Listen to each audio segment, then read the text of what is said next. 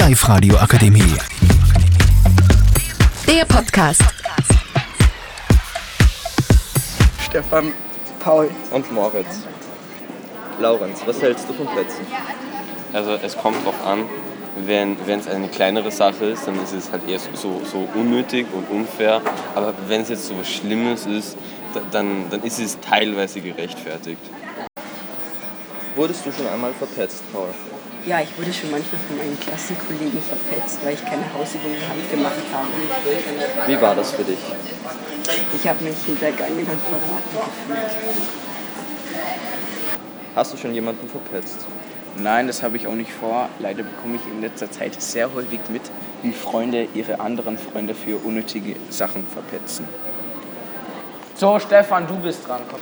Was würdest du tun, wenn du mitbekommst, dass einer deiner Schulkollegen verpetzt wird? Ich würde diese Kollegen versuchen, aus der Lage rauszureden und dem, der meinen Kollegen verpetzt hat, klar machen, dass das nicht okay ist. Ja, Im Großen und Ganzen sind wir gegen Petzen, weil es in den meisten Fällen ziemlich unnötig ist. Danke für eure Aufmerksamkeit. Ich hoffe, euch hat der Podcast gefallen. Wenn ihr es bis hierher geschafft habt, gönnen wir euch zur Entspannung noch ein kleines ASMR.